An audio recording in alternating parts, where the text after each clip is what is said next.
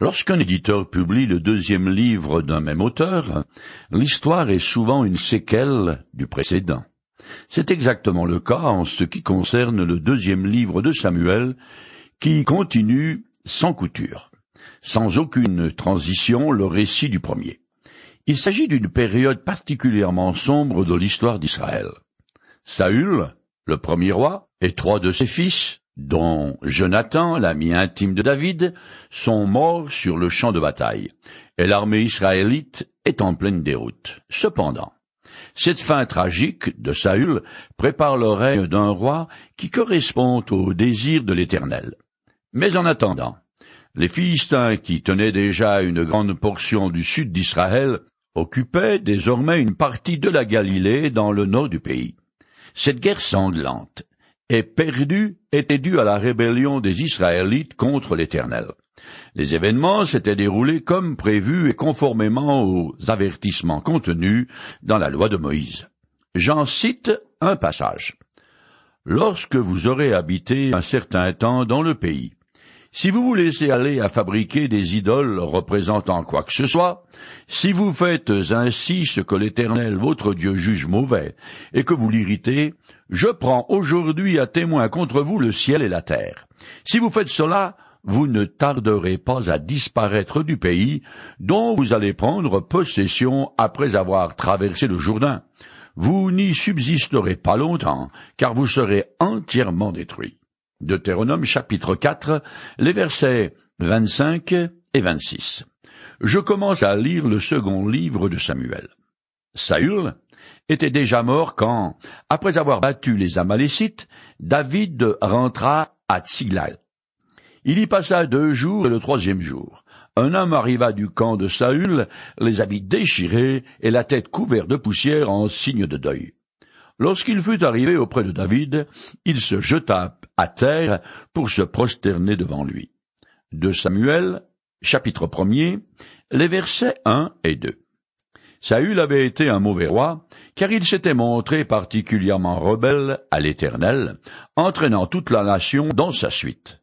Les Écritures qualifient toute désobéissance à Dieu de méchanceté, et Saül en avait été l'archétype. Le prophète Ésaïe écrira plus tard. Il n'y a pas de paix pour les méchants, dit Dieu. Ésaïe chapitre 48, verset 22 et chapitre 57, verset 21. Lui et ses hommes avaient retrouvé leur famille et étaient rentrés chez eux. Ils reconstruisaient leur ville quand un homme tout échevelé, couvert de boue et les habits déchirés, arrive en titubant à Tiglal il affirme revenir de la bataille. Je continue le texte. David lui demanda, D'où viens-tu? Je me suis sauvé du camp d'Israël, dit-il. Qu'est-il arrivé? poursuit David. Raconte-le-moi, je t'en prie. L'armée d'Israël s'est enfuie du champ de bataille. Beaucoup d'hommes ont été tués. Même Saül et Jonathan son fils sont morts. David demanda au jeune homme qui lui faisait ce rapport. Comment sais-tu que Saül et son fils Jonathan sont morts? Le jeune homme lui dit, Je me trouvais justement sur le mont Gilboa. Saül était appuyé sur sa lance, tandis que les chars et les cavaliers allaient l'atteindre. S'étant retourné, il m'a aperçu et m'a appelé. J'ai répondu, Oui, je viens. Alors il m'a demandé, Qui es-tu? J'ai dit, Je suis un Amalécite. Alors il m'a ordonné, Approche-toi et donne-moi la mort, car je suis pris de malaise bien que je sois encore plein de vie. Je me suis approché de lui, et je lui ai donné un coup mortel, parce que je savais qu'il ne survivrait pas à sa défaite. Puis j'ai enlevé la couronne de sa tête et le bracelet qu'il avait au bras. Et voici, je te les apporte, mon Seigneur. De Samuel chapitre 1 les versets 3 à 10. C'est une histoire saugrenue. Cet Amalécite ne faisait pas partie d'une armée ou d'une autre. C'était un charognard qui attendait le moment propice. Il se tenait sur le champ de bataille dans l'intention de piller les blessés et les tuer. Il a certainement été témoin de la mort de Saül. Il se peut cependant que le roi n'étant pas complètement mort, il l'ait réellement achevé.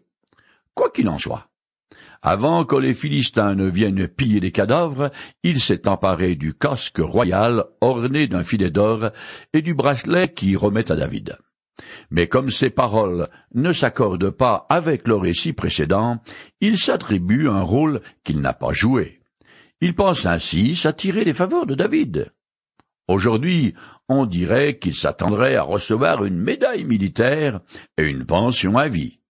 Il a fait un très mauvais calcul. Je continue. Alors, David saisit ses vêtements et les déchira en signe de deuil, et tous ses hommes firent comme lui. Ils prirent le deuil, se lamentèrent et jeûnèrent jusqu'au soir à cause de Saül et de son fils Jonathan et de toute l'armée de l'Éternel et du peuple d'Israël qui avait péri par l'épée. David dit encore au jeune homme qui lui avait apporté ces nouvelles. D'où es-tu? Je suis le fils d'un émigré amalécite. Et David lui dit, Comment as-tu osé tuer de ta main celui à qui l'Éternel avait conféré l'onction? Alors David appela l'un de ses hommes et lui dit, Viens et tue-le. Le soldat le frappa et il mourut. David lui dit, Tu es toi-même responsable de ta mort, car tu as toi-même déposé contre toi lorsque tu as dit, C'est moi qui ai mis à mort loin de l'Éternel de Samuel chapitre 1 les versets 11 à 16.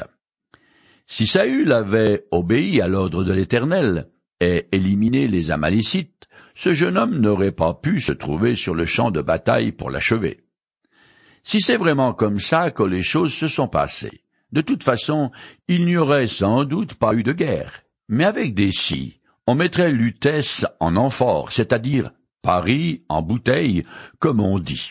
David écoute le récit des exploits de cet Amalécite, et il est furieux, parce que lui-même n'aurait jamais osé porter la main contre Saül, bien qu'il ait été en situation de légitime défense.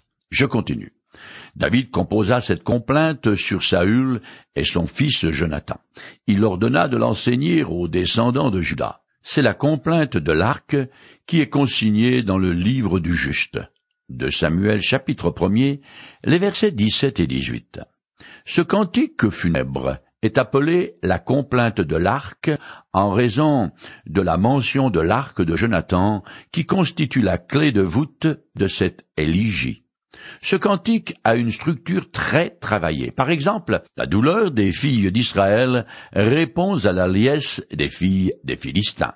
Son contenu ne s'attache pas à ce qui s'est véritablement passé, mais révèle plutôt les sentiments douloureux de David envers Saül, qui respectait grandement, et de Jonathan, qu'il aimait vraiment. La complainte de l'arc fait partie d'un recueil de poésie appelé le livre du juste, qui ne nous est pas parvenu. Il est mentionné la première fois par Josué, car il contient la courte phrase qu'il a lui-même chantée à l'occasion de sa victoire sur les Amoréens. Je continue cette éligie. Ton élite Israël a été transpercée là-bas, sur tes collines, hélas. Ils sont tombés, tous les vaillants guerriers. N'allez pas publier cette nouvelle à Gath, et ne l'annoncez pas dans les rues d'Ascalon.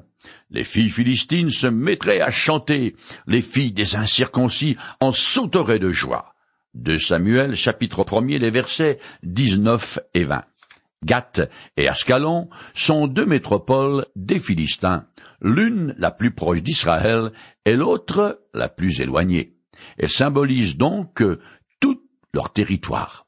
David fait allusion au chant de victoire des femmes accueillant les vainqueurs et qui ont droit au repos du guerrier. Je continue. Au mont de Gilboa, qu'il n'y ait ni rosée ni pluie tombant sur vous, qu'il n'y ait sur vos pentes plus de champs plantureux, d'où viennent des offrandes. La furent avilie les boucliers des braves, et celui de Saül, que l'on n'enduira plus jamais avec de l'huile. De Samuel chapitre 1 verset 21. Selon un procédé poétique classique, David interpelle le lieu qui a vu périr Saül et Jonathan et prononce sur lui une malédiction, le vouant à la stérilité. À cette époque, les boucliers étaient faits de cuir et enduits d'huile, ce qui permettait de les conserver, mais ce qui faisait aussi glisser les flèches ennemies. Je continue. Ah, l'arc de Jonathan ne reculait jamais sans avoir fait couler le sang de ses victimes, sans avoir transpercé la graisse des guerriers, et l'épée de Saül ne revenait jamais sans avoir accompli sa tâche avec succès. Saül et Jonathan, aimés et estimés pendant toute leur vie, n'ont pas été séparés dans leur mort. Oui, vous étiez tous deux plus légers que les aigles et plus forts que les lions. Ô fille d'Israël, pleurez, pleurez, Saül qui vous a revêtu de pourpre et de parure, et comblé de délices, qui ornait vos habits d'une parure d'or. Hélas, ils sont tombés, ces braves, au milieu du combat. Oui, hélas, Jonathan, il a été frappé à mort sur les collines. De Samuel, chapitre 1 les versets 22 à 25. Certains passages de ce chant équipe font penser à l'hymne de la Marseillaise. Je finis cette complainte et le premier chapitre. Ah, Jonathan, mon frère, je suis dans la détresse à cause de ta mort. Toi, mon meilleur ami, qui m'a été si cher, ton affection pour moi était plus précieuse que l'amour d'une femme. Hélas, ils sont tombés tous ces vaillants guerriers, hélas, ils ont péri ces hommes de combat. De Samuel chapitre 1 les versets 26 et 27. Ce poème est un tribut extraordinaire rendu à Saül et à Jonathan en particulier. Le chagrin de David, suite à leur mort, est intense et touchant. Par ailleurs, il est surprenant d'entendre David dire que l'affection de Jonathan pour lui était plus précieuse que l'amour d'une femme, parce qu'il a été marié à sa sœur. Ce passage a été mal interprété par certaines mauvaises langues. David exprime sa désillusion envers les femmes parce qu'il n'a pas très bien réussi en ménage. Plus tard, sa première femme et fille de Saül le trahira, tandis que Jonathan, son frère, était resté dévoué, loyal et droit à l'égard de David jusqu'à sa mort. En fait, la grande majorité des hommes qui étaient proches de David lui sont demeurés fidèles, quelles que soient les circonstances. Mais il n'en a pas été ainsi de ses épouses, à l'exception d'Abigail, qui était décidément une femme hors du commun. Nous voici arrivés au chapitre 2 du second livre de Samuel, où les événements vont être tumultueux. Je commence à lire. Après ces événements, David consulta l'Éternel et lui demanda s'il devait aller s'installer dans l'une des villes de Juda. L'Éternel lui répondit, Oui. Dans laquelle dois-je aller? à Hébron. De Samuel, chapitre 2, verset 1 Après la période de deuil qui suivit la mort de Saül et de Jonathan, David consulte l'Éternel à l'aide de l'Urim et du Tumim. Mais comme lui-même n'avait pas le droit d'utiliser ces pierres sacrées, il utilise les services du prêtre Abiatar, seul habitué à interroger ces objets de culte, bien que cela fait parfaitement quinze ans que David a été sacré roi par Samuel sur l'ordre de l'Éternel. Il ne veut rien faire précipitamment. Saül a pris plusieurs décisions hâtives qui l'ont conduit à sa perte. Alors David ne veut pas s'emparer de la royauté qui lui revient pourtant de droit divin. Il veut faire les choses en bon ordre en suivant la volonté de Dieu. Hébron était un centre du territoire de Juda et exerçait une grande influence sur les autres cités de la tribu. C'était un endroit approprié pour une capitale. Je continue. David s'y rendit donc avec ses deux femmes, Aïnoam de Gisraël et Abigaï, veuve de Nabal de Carmel. Il emmena aussi des compagnons et leurs familles, et ils s'établirent dans les localités aux alentours d'Hébron. Les dirigeants de la tribu de Juda vinrent à Hébron pour y établir David roi de leur tribu en lui conférant l'onction d'huile. De Samuel chapitre 2 les versets 2 à 4. David avait été oint en privé par Samuel, tandis que maintenant a lieu la cérémonie publique d'intronisation. La tribu de Judas inclut celle de Siméon. En effet, cette dernière a perdu son identité propre suite à un jugement prononcé par Jacob, le fondateur de la nation d'Israël, sur ses deux fils, Lévi et Siméon. Ces deux frères s'étaient montrés particulièrement cruels. Ils avaient orchestré le massacre de toute une ville-État pour venger leur sœur, qui avait été violée par le fils du roi. En conséquence, les descendants de Siméon sont éparpillés à l'intérieur de la tribu de Juda. Cela fait que David va maintenant régner sur ces deux tribus du sud, tandis que les dix du nord échappent à son contrôle. Quant aux Lévites, ils sont répartis un peu de partout sur tout le territoire des douze tribus. Je continue. On vint informer David que les hommes de Yabesh, en Galade, avaient enterré Saül.